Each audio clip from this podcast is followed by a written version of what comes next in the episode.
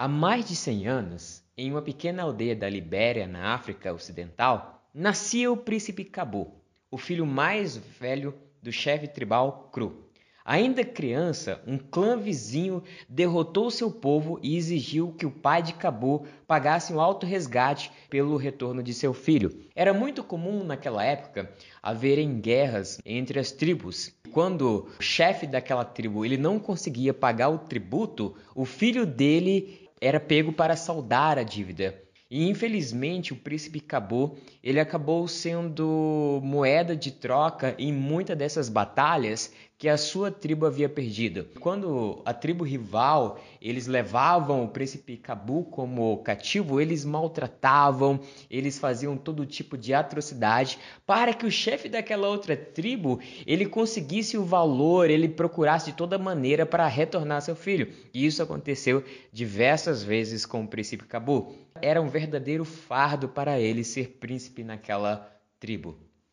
Em uma dessas guerras entre a tribo de Cabô e tribos rivais, a sua tribo acabou sendo conquistada e Cabu foi sujeitado a um tratamento terrível com trabalhos cruéis, todos os dias sendo torturado com coisas horríveis.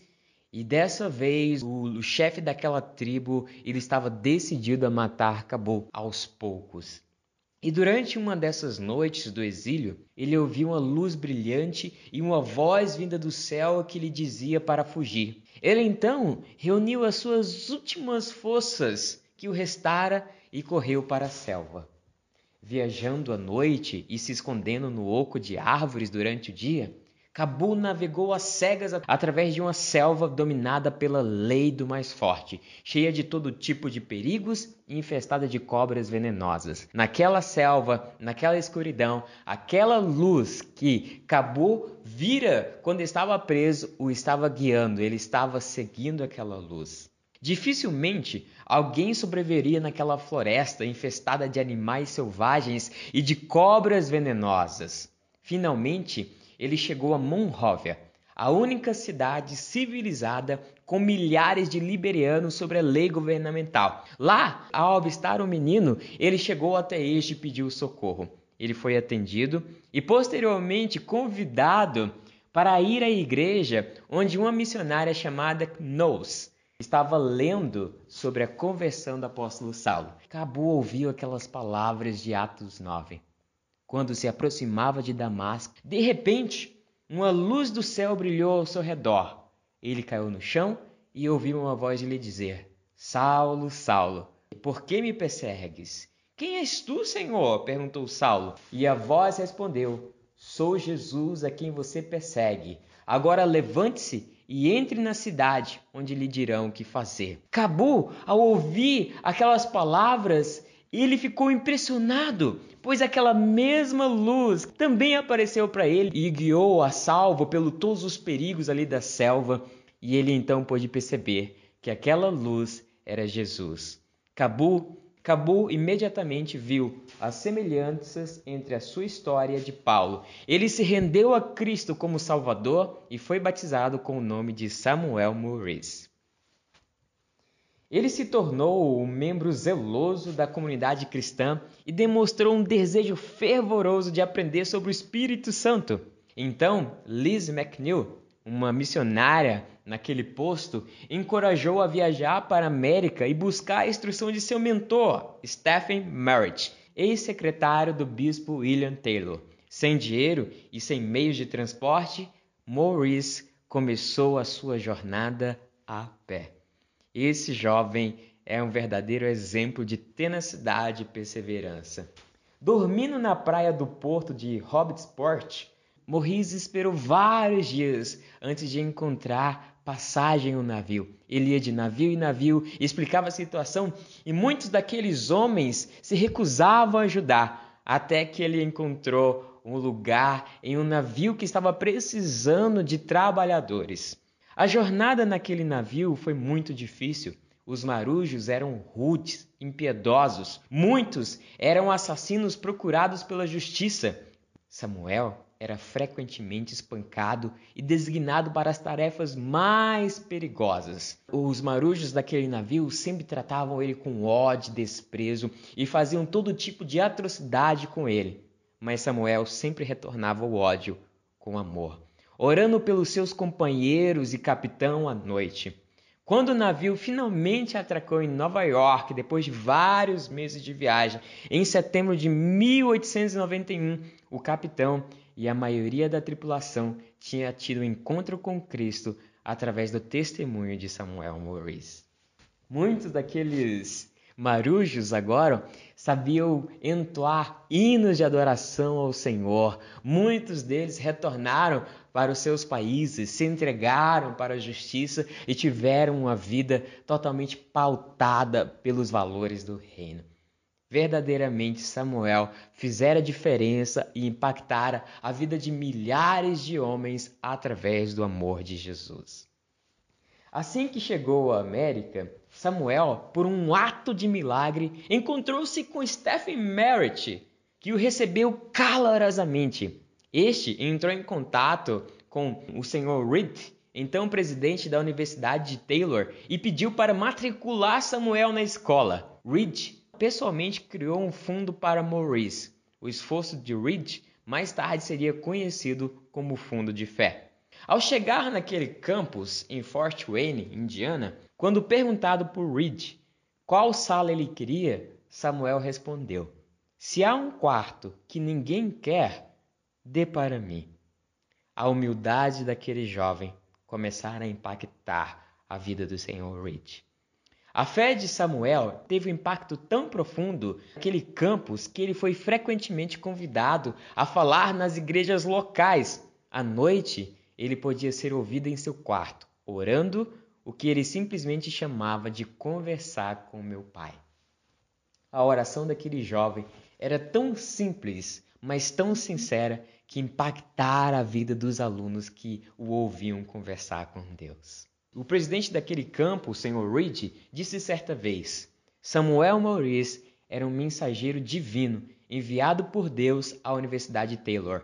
Ele achava que viria aqui para se preparar para sua missão em seu povo, mas sua vinda foi preparar a Universidade de Taylor para sua missão em todo o mundo. O objetivo de Samuel Moïse ao estudar naquela universidade era se preparar, era entender sobre o evangelho para voltar para sua terra, falar sobre o amor de Jesus. Todos os que o conheciam ficavam admirados com a sua fé sublime e simples com Deus. Muitos daqueles alunos naquele campus, a grande maioria daqueles alunos eram ateus ou tão nominais, e muitos se converteram ao verem Cristo na vida de Samuel. Dois anos após chegar na Universidade de Taylor, em 12 de maio de 1893, Samuel Morris morreu após contrair um resfriado severo. E nessa parte aqui da história de Samuel Maurice, que nós pensamos, poxa, mas Samuel, ele saiu de lá da Libéria, ele passou por todos os percalços e desafios para chegar na universidade e depois de dois anos morrer por causa de uma simples febre. A verdade é, imunidade de Samuel Maurice acabara sendo afetada pelas grandes torturas que ele passou ao longo da sua vida e no navio e todos os desafios que ele enfrentara. Mas a verdade é que aqueles jovens totalmente impactados pela vida de Samuel Maurice, pelo exemplo que ele teve, acabaram se voluntariando no lugar de Samuel Maurice para ir para a África, pregar o Evangelho, realizando o sonho de Samuel, que era um dia retornar para ministrar ao seu próprio povo. Centenas de espectadores se alinharam nas ruas de Fort Wayne quando o corpo de Samuel Maurice foi levado para a igreja metodista de Barry Street. Lindy Bauender, um dos autores da biografia de Samuel, escreveu: A cerimônia de sepultamento no cemitério de Lindenwood, seu último local de descanso terrestre, foi assistida por uma multidão que nunca havia acompanhado antes. Deus usara a vida de Samuel para provocar um verdadeiro levante de missionários naquela região. E sabe o que nós aprendemos com a vida de Samuel? 1 João 1,5 Cristo é citado como a luz que brilha na escuridão, e a escuridão não conseguiu apagá-la. Ele foi a luz que apareceu a Saulo no caminho de Damasco, que guiara Samuel Moris para distante dos seus algozes, daqueles que o estavam torturando. Ele sim é a luz no caminho de Damasco e é a luz em meio às densas florestas. E essa mesma luz, Cristo, em um sermão conhecido como o Sermão do Monte, a sua voz ecoou dizendo: Vocês são a luz do mundo. É impossível esconder uma cidade construída no alto de um monte.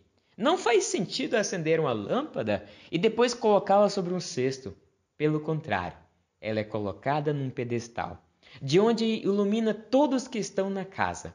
Da mesma forma, suas obras devem brilhar para que todos as vejam e louvem seu Pai que está no céu. Esse mesmo comissionamento é feito a nós. Cristo nos convida a sermos luz em meio ao mundo de trevas. Olhamos para todos os lados e vemos tanto ódio, tanta tristeza, tanta dor, tantas injustiças, e, e muitas vezes nós nos conformamos. Mas o Senhor, ele nos convida a sermos luz em um mundo de trevas. Verdadeiramente, Aqueles que tiveram encontro com Cristo se tornam luz em meio à treva, se tornam pontos de refúgio. O Senhor nos convida a trazermos a luz, a anunciarmos a luz, aquele que veio a este mundo para anunciar a sua glória, aquele que veio a este mundo para trazer amor. O Senhor nos convida a anunciarmos aquele que é o caminho, a verdade e a vida. Cerca de 40% da população, 3 bilhões de pessoas, estão vivendo em total trevas. Não conhecem essa luz. Estão, estão em densas trevas. Que nós possamos anunciar a luz que é Jesus até esses povos. Que nós possamos dizer para esses povos que existe salvação em Cristo Jesus, nosso Senhor. E eu te convido neste dia a você, a você ser luz onde Deus está te colocando. Que você possa ser luz no seu trabalho, que você possa ser luz nesse tempo de pandemia, sim. Esse tempo tem sido tão difícil. Muitas pessoas têm se desesperado. E o Senhor nos convida a sermos luz nesse tempo a sermos luz orando pelos nossos vizinhos, a sermos luz nos voluntariando para fazer as compras daqueles que estão em condição de risco, que não podem sair e ir ao mercado, a sermos luz contribuindo, a sermos luz sendo refúgio para os refugiados que chegaram aqui no Brasil e ao redor do mundo e não têm dinheiro para comprar comida para pagar o seu próprio aluguel, que viram as suas esperanças serem totalmente massacradas por essa recessão que foi causada por essa pandemia. Eu te convido a ser luz na vida de vários missionários que estão em tantos lugares que neste momento estão passando algum tipo de necessidade por causa da alta do dólar, por causa de sustentos que foram perdidos. Eu te convido a ser luz na vida de milhares de pessoas entre os povos não alcançados que estão totalmente escravizados por Satanás e vivendo uma vida de ódio, vivendo uma vida de escravidão, vivendo uma vida de total escuridão e trevas. Eu te convido neste dia a ser luz.